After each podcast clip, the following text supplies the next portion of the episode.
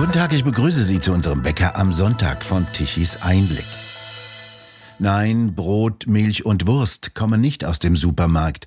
Dahinter steckt harte Arbeit des Bauern auf dem Acker, Innovation bei der Entwicklung neuer Landmaschinentechnologie und viel Geduld bei der Züchtung von Saatgut. Nein, ohne Dünger geht es auch nicht, denn Weizen, Roggen und Gerste müssen ordentlich ernährt werden, sonst wachsen sie nur kümmerlich und bringen nicht den notwendigen Ertrag. Wie viel Dünger jede Sorte benötigt, weiß man sehr genau, und der Landwirt düngt entsprechend. Zu viel kostet Geld. Ja, und Pflanzen müssen auch vor Fraßfeinden geschützt werden. Denn Legion sind jene Heerscharen an Schädlingen, die sich darüber hermachen und zum Beispiel die süßen Säfte aus den Blattbahnen saugen und häufig dabei die Pflanzen mit Viren infizieren. Der Bauer muss auch verhindern, dass andere Pflanzen, auch Unkräuter genannt, der angebauten Nutzpflanze den Boden streitig machen. Das geht derzeit am besten und umweltfreundlichsten mit Glyphosat, einem sehr alten und gut untersuchten Herbizid, das allerdings gezielt in Verruf gebracht wurde. Und nein, ausschließlich regional geht Ernährung auch nicht. In vormodernen Zeiten ohne Welthandel wären jetzt im Winter, in dem hierzulande eben nichts wächst, die letzten Reste aus den Speisekammern aufgefuttert. Das letzte Sauerkraut ebenso wie die letzte Schweinewurst. Vielleicht wäre noch ein wenig Mehl oder ein paar Kartoffeln übrig.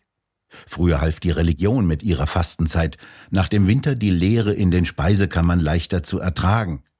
Und nahrhaftes Starkbier half auch, bis wieder im Frühjahr die ersten Früchte des Feldes geerntet werden konnten. Heute helfen einmal Aufbewahrungs- und Konservierungsmethoden, dass auch im Winter genügend Lebensmittel zur Verfügung stehen. Die Erfindung der Kältemaschine des Herrn Karl von Linde gehört zu jenen Revolutionen, die den Hunger in der Welt reduzieren. Der Kühlschrank verhindert, dass Lebensmittel verderben und trägt dazu bei, dass weniger weggeworfen werden müssen. Ab den 1920er Jahren produzierten unter anderem General Motors Kühlschränke allerdings noch sehr teuer. Ab 1933 stellte Bosch dann preiswerte Kühlschränke her und ab 1938 produzierte Opel in Rüsselsheim ebenso Kühlgeräte. Bei unseren Lobgesängen auf die wichtigsten Erfindungen und Entwicklungen, die den Hunger bekämpfen und Lebensmittel sicherer machen, darf auch Norman Borlaug nicht fehlen. Der amerikanische Agrarwissenschaftler gilt als der Vater der grünen Revolution. Nein, nicht erschrecken. In den 1950er Jahren kam die wahre grüne Revolution. Nicht von ideologiegetriebenen grünen Jüngern, sondern von einem naturwissenschaftlich denkenden Menschen. Denn ein Bauernsohn, vor 110 Jahren geboren, aus Iowa, hat Millionen von Menschen vor dem Hungertod bewahrt. Dennoch kennt ihn kaum jemand. Norman Borlaug, ein amerikanischer Agrarwissenschaftler, der in Mexiko ab 1944 Mitarbeiter eines agrarwissenschaftlichen Forschungslabors wurde. Dort entwickelte er neue Getreidesorten und bessere Anbaumethoden. Hochertragssorten verdreifachten die Erträge innerhalb von 40 Jahren. Eine seiner wesentlichen Leistungen Düngung ließ die Ähren des Weizens größer und damit schwerer werden. Die langen Halme knickten leicht um und verkamen auf dem Boden. Borlock gelang es im Weizenkorn, die Geninformation so zu verändern, dass der Weizen kürzere Halme bildete. Mit ihren kürzeren Stängeln blieben die Halme stehen und der Weizen konnte geerntet werden. Eine Folge, in Indien stiegen die Weizenerträge von 12 auf 76 Millionen Tonnen 1960 galten 40 Prozent der Menschheit als unterernährt, heute 17 Prozent. Imposant die ungeheuren Ertragssteigerungen auf dem Acker. Um 1850 holten die Bauern von einem Hektar Erträge von 10 bis 12 Dezitonnen. Die steigerten sich langsam auf 16 bis 22 Dezitonnen um 1900, nach 1950 auf 2,6 bis 3,3 Tonnen und derzeit sind es 70 bis 75 Dezitonnen, an sehr guten Standorten sogar bis zu 100 Dezitonnen. 1970 erhielt Borlock den Friedensnobelpreis. Die Jury begründete, mehr als jede andere Person unserer Zeit habe Borlock dazu beigetragen, eine hungrige Welt mit Brot zu versorgen. Einen großen Fortschritt hatte bereits der Chemiker Justus von Liebig gebracht. Der erkannte um 1840 bereits, dass Pflanzen mineralische Düngung benötigen. Er entwickelte Düngemethoden mit Mineraldünger und mit einem wasserlöslichen Phosphatdünger. Liebigs Methoden erbrachten eine Vervielfachung der Ernteerträge. Liebig selbst hatte übrigens erlebt, was Hungerkatastrophen bedeuten. Zum Beispiel 1816, dem Jahr ohne Sommer, als ein Vulkan ausbrach und dessen Asche die Sonne ein Jahr lang verdunkelte. Stickstoff, so erkannte er, ist der Motor des Pflanzenwachstums. Den benötigt die Pflanze für sehr viele unterschiedliche Funktionen. Auch wieder so eine hässliche Erfindung der Neuzeit, das Wort vom Kunstdünger oder noch schlimmer Industriedünger. Und wer es ganz böse meint, sagt Chemiedünger. Kurz zur Erinnerung. Bereits vor fast 130 Jahren, 1896, skizzierte der englische Chemiker Sir William Crookes in einer berühmten Rede die dramatischen Folgen einer Stickstoffknappheit für die Ernährung der Menschheit. Wichtigster Lieferant für Stickstoff war damals Chile. Schnelle Großsegler transportierten den begehrten Stoff auf gefährlichen Salpeterfahrten rund um Cap Horn nach Europa. Das Interesse an diesem Chile-Salpeter wurde auch dadurch gesteigert, dass man es auch für die Herstellung von Sprengstoff und Schießpulver benötigte. Doch gegen Ende des 19. Jahrhunderts drohten die Stickstoffreserven Chiles zu versiegen, mit entsprechenden Folgen für die wachsende Weltbevölkerung. Sir William war jedenfalls schon damals klar, der Chemiker muss eine Lösung finden. Und der fand auch eine. Der entscheidende Schritt gelang 1909. Die beiden Herren Fritz Haber und Karl Bosch entwickelten ein Verfahren, den Stickstoff aus der Luft zu holen und zur Herstellung von Ammoniak zu benutzen. Mit diesem Haber-Bosch-Verfahren war zum ersten Mal in großindustriellem Maßstab die Produktion von ausreichenden Mengen an Stickstoffdünger möglich. Das war der entscheidende Schritt zu unserer ausreichenden Ernährung. Gleichzeitig allerdings auch für die Produktion von Stickstoff für Schießpulver und Dynamit. So nah liegen fast immer Fluch und Segen beieinander. Viele Milliarden der heute lebenden acht Milliarden Menschen verdanken ihre Existenz allein der Entwicklung der beiden deutschen Chemiker. Erst dieses Verfahren hat die Landwirtschaft weltweit revolutioniert und deutlich umweltfreundlicher gemacht. Doch diese Erfolge sollen derzeit wieder rückgängig gemacht werden, zumindest in Deutschland. Denn jetzt ist der Stickstoff in Ungnade gefallen und angeblich an Tausenden oder sogar von Millionen von Toten schuld, je nachdem, wie dick die alarmistischen NGOs für die nächsten Geldakquisen auftragen müssen. Belegt es nichts. Alle Zahlenspielereien sind mehr oder weniger dubiose Rechenmodelle. Dieselmotoren, aber auch Industrie und Landwirtschaft stoßen Stickstoffe aus. Die tragen zu einem etwas höheren Stickstoffgehalt in der Atmosphäre bei, doch diese höheren Gehalte erhöhen das Wachstum von Pflanzen und Bäumen. Raubbau am Boden, auch daran muss erinnert werden, war die ursprüngliche Form der frühen Landwirtschaft. Einige von Natur aus sehr fruchtbare Böden nahmen es nicht so schnell übel, wenn durch die landwirtschaftliche Nutzung kleine Mengen der reichlichen Nährstoffe entzogen wurden. Auf diesen Flächen entstanden schon seit der Antike Güter- und Pachthöfe in geschützten Eigentumsverhältnissen. Doch viele Böden wurden jahrhundertelang ausgelaugt und verloren ihre Fruchtbarkeit. Auf den allermeisten Böden war die Ökokatastrophe vorprogrammiert. In Mitteleuropa führte der Raubbau am Boden sogar zur fast vollständigen Entwaldung. Jedes Fitzelchen Boden wurde benötigt, um dort den natürlichen Aufwuchs teilweise inklusive der obersten Bodenschicht abzutragen und als Dünger auf die kleinen Ackerflächen am Hofesrand, den Eschen, aufzubringen. Ergebnis bis Ende des 18. Jahrhunderts hatten sich die ärmsten Teile Mitteleuropas in wüstenähnliche Gebiete mit teils bedrohlichen Wehsanddünen verwandelt. Weitere Ursache für diese Entwicklung waren die Rechtlosigkeit der Bauern als Leibeigene sowie die Bewirtschaftung der Gemarkung als Allmende. Abgesehen von den in Privateigentum stehenden Gütern und großen Höfen übernahm im feudalen Europa niemand die Verantwortung für den Zustand der Böden. Dies änderte sich erst mit einer weiteren Revolution, das Eigentum an Grund und Boden bekam während der Bauernbefreiung im 18. und 19. Jahrhundert die Bauern, also die vormaligen Leibeigenen. Dies führte dazu, dass die neuen Eigentümer ihre Böden rechtlich und tatsächlich vor Raubbau schützen konnten. Es war jetzt ja ihr Boden, an dessen Erhalt und Pflege sie ein hohes Interesse entwickeln mussten. Das praktische Wissen dazu hatten sie ja, konnten es aufgrund der Leibeigenschaft nur nicht anwenden. Die Bauernbefreiung setzte eine ungeheure Explosion der Produktivkräfte frei. Die landwirtschaftlichen Erträge erhöhten sich in nie für möglich gehaltenem Ausmaß, die Bevölkerung wuchs, überzählige Bauernsöhne, die nicht auf den Höfen benötigt wurden, strömten in die Städte und ermöglichten erst so unsere industrielle Revolution. Ausreichende Lebensmittelversorgung war die Grundlage. Unser Lob der technologischen und wissensbasierten Landwirtschaft bliebe unvollständig, würden wir nicht ein wesentliches Gerät erwähnen, das auf dem Feld heute nicht mehr wegzudenken ist, der Traktor.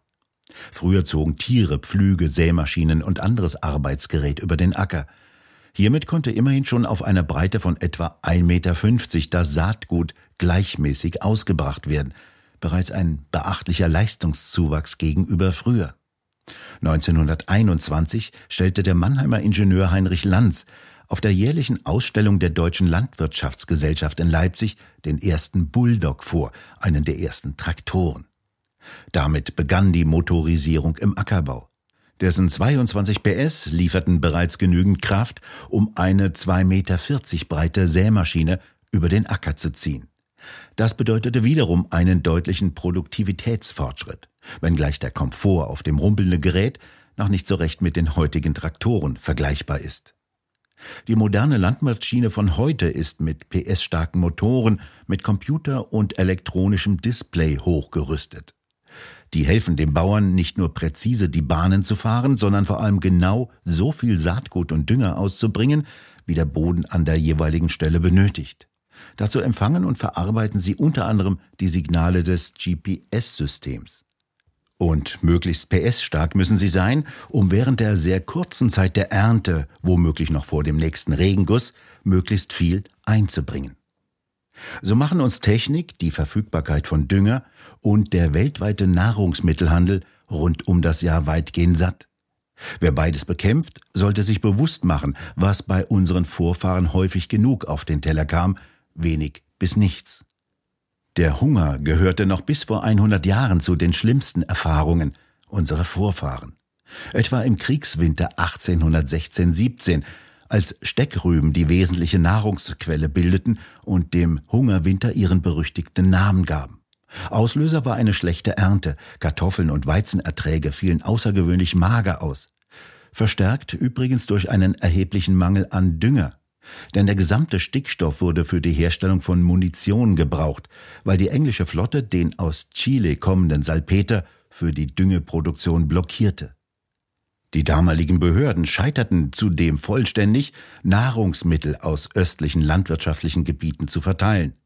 Die Menschen mussten mit 1000 Kalorien am Tag, mit 90 Gramm Fett, 150 Gramm Fleisch, 2000 Gramm Brot und einem Ei in der Woche auskommen. Negativ wirkten sich übrigens auch die verordneten Preisbegrenzungen aus. Die Bauern verfütterten ihre Ernten angesichts der niedrigen Zwangspreise lieber an das Vieh. Für dessen Verkauf bekamen sie mehr. Städter mussten zu Hamsterfahrten auf das Land fahren. Zu den Bauern, die noch über genügend Lebensmittel verfügten, pilgerte also die Stadtbevölkerung aufs Land und tauschte Teppiche gegen Essbares. Professoren suchten abgeerntete Kartoffelfelder nach Resten ab. Ausgerechnet heute treten wieder Professoren lautstark auf den Plan, wie beispielsweise jener Professor für ökologischen Landbau aus Kiel, Friedhelm Taube, der laut auf einer deutlichen Reduzierung der Düngung und einer Reduzierung der Tierbestände um 35 Prozent beharrt. Taube, der Lauterbach der Agrarwissenschaft, ruft zur Verknappung von Lebensmitteln auf, damit zu Hunger und verhungernden Menschen auf der Welt. Wie schrecklich schief es gehen kann, wenn sich Professoren einmischen, zeigt jener Schweinemord vor über 100 Jahren. Niemand hatte sich im Spätsommer des Jahres 1914 vorstellen können, dass die Ernährung des deutschen Volkes gefährdet oder gar eine lebensbedrohliche Hungersnot drohen könnte. Das, was die Landwirtschaft produzierte, reiche aus, wurde der Öffentlichkeit am Vorabend des Ersten Weltkrieges vermittelt. Doch bereits im Winter 1915-16 wurde die dramatische Versorgungsknappheit vor allem bei der armen und wenig wohlhabenden Stadtbevölkerung offenbar. Der Staat gründete ein Kriegsernährungsamt, dem übrigens ein eigener Frauenbeirat an die Seite gestellt wurde. Die Frankfurter Zeitung feierte dies als Reichsexekutive zur Organisation der Ernährung des deutschen Volkes. Doch alle Ordnungsgewalt nutzte nichts. Die Lebensmittel wurden knapp und knapper. Wo nichts ist, kann auch nichts mehr verteilt werden. Es gelang dem Amt weder durch Rationierung noch durch Koordinierung der Lebensmitteltransporte, die Bevölkerung ausreichend mit Nahrungsmitteln zu versorgen. Schwarzhandel und Wucher bestimmten den Markt, die Bauern selbst sicherten zunächst ihre eigene Versorgung und verfütterten Kartoffeln, für die sie keine ausreichenden Erträge mehr bekamen, an ihre Schweine. Das Amt versuchte mit einer Regulation der Preise zumindest Kartoffeln billig zu halten und die Bauern unter Druck zu setzen. Doch die verheimlichten ihre Ernteerträge, behielten ihre Kartoffeln lieber zurück und verfütterten sie an das Vieh, als sie zu niedrigsten Preisen an die Bevölkerung zu verkaufen. Dies ließ die Professoren der Ernährungswissenschaft und der Statistik zu jenem eklatanten Denkfehler kommen, dass zu wenig Kartoffeln als Schweinefutter vorhanden seien. Die Lösung der Herren Professoren alle Schweine schlachten, um den vermeintlichen Mangel an Kartoffeln mit tierischen Fetten auszugleichen und die Ernährungslage der Bevölkerung aufzubessern. Mehr als fünf Millionen Schweine wurden so im ersten Vierteljahr 1915 geschlachtet. Auf den Markt ergoss sich das Überangebot an Schweinefleisch, ließ den Preis zunächst sinken, der aber danach schnell wieder in die Höhe schnellte. Dieser Schweinemord oder um die geistigen Urheber dieses Massakers hervorzuheben, die Professorenschlachtung, verschärfte den Lebensmittelmangel im Kriegswinter 1516 drastisch. Dieser Mangel wurde zusehends schlimmer. Eine Kartoffelkarte berechtigte zum Erwerb von zehn Pfund Kartoffeln. Gut versorgt im deutschen Land, wenn Kartoffelkarte zur Hand, hieß es, oder Kartoffel, Kartoffel, wie bist du begehrt? Durch diese Karte kennt man deinen Wert. Jener Steckrübenwinter 1916-17 führte zu großen Demonstrationen und Streiks. Rund 20.000 Essener Bergarbeiter legten im Februar 1917 die Arbeit nieder. Anfang August 1917 kam es zu schweren Lebensmittelkrawallen in Leipzig. Im Feuer von Polizei und Soldaten kamen zwölf Soldaten, zwei Polizisten und 26 Frauen und Kinder ums Leben. Im Herbst 1918 fehlten fast völlig die wichtigsten Grundnahrungsmittel Kartoffeln, Brotmehl, Fleisch und Fett. Mitunter notwendig, an solche Zeiten zu erinnern, da volle Theken, Teller und Kühlschränke nicht selbstverständlich waren. Kaum 60 Jahre ist es her, dass zumindest im westlichen Teil des Erdballes Menschen in der Regel satt werden. Doch je weniger in der Landwirtschaft arbeiten, desto mehr Wissen in der Stadt geht verloren, welch harter Kampf jedes Jahr ausgefochten werden muss, um der Natur ausreichende Nahrungsmittel abzutrotzen. Da tut ein weiterer Blick in die Geschichte gut. Vor 150 Jahren kam ein Pilz Phytophthora infestans, vermutlich aus Südamerika nach Irland und löste 1845 eine Katastrophe aus, die Kartoffelfäule. Zunächst glaubten die Menschen, dass es sich beim ersten Ernteausfall um ein einmaliges und übliches Ereignis handele. Doch auch in den kommenden vier Jahren zerstörte der Pilz die komplette Kartoffelernte, das Hauptnahrungsmittel der Iren. Über eine Million Menschen in Irland verhungerten. Zwei Millionen wanderten nach Amerika aus. Auch heute noch ist der Pilz für Epidemien in vielen Teilen der Welt verantwortlich. Nur eine der Hungerkatastrophen, die in den vergangenen Jahrhunderten die Menschen in Europa heimgesucht haben. In den Entwicklungsländern sind ähnliche Katastrophen noch heute an der Tagesordnung. Niemand in der Stadt ahnt etwas vom Kampf der Forscher gegen Erreger, die die Nutzpflanzen bedrohen und die sich vor allem in ihrer Erbsubstanz selbst wandeln können. Hier treten ähnlich wie bei Antibiotika auch immer häufiger Resistenzen der Pilze gegen einzelne Fungizidwirkstoffe auf. Eine Bekämpfung der Erreger wird schwieriger. Pflanzenvirologen befürchten neue erhebliche Bedrohungen durch neue Pflanzenviren. Sie haben festgestellt, dass in einigen Roggenanbaugebieten Deutschlands die Felder mit zwei Arten von Pflanzenviren verseucht sind, die den Roggenertrag halbieren könnten. Dies bedeutet, eine Ernte, die alle satt macht, ist also keineswegs ein Geschenk des Himmels, sondern hart erarbeitet und erkämpft und kann jederzeit zunichte gemacht werden. Die Märkte federten bisher Schwankungen bei der Erzeugung ab. Ähnliche Katastrophen wie vor 100 Jahren gab es nicht wieder, bisher jedenfalls. Mechanisierung der Landwirtschaft, hoher Wissensstand der Landwirte um ihre sehr unterschiedlichen Böden und ein präzise dosierter Einsatz von Düngemitteln sowie die Bekämpfung von Unkraut. Darauf beruhen die großen Fortschritte in der Landwirtschaft und gegen den Hunger in der Welt. Im Westen wachsen zum ersten Male Generationen auf, die kaum mehr Hunger kennen.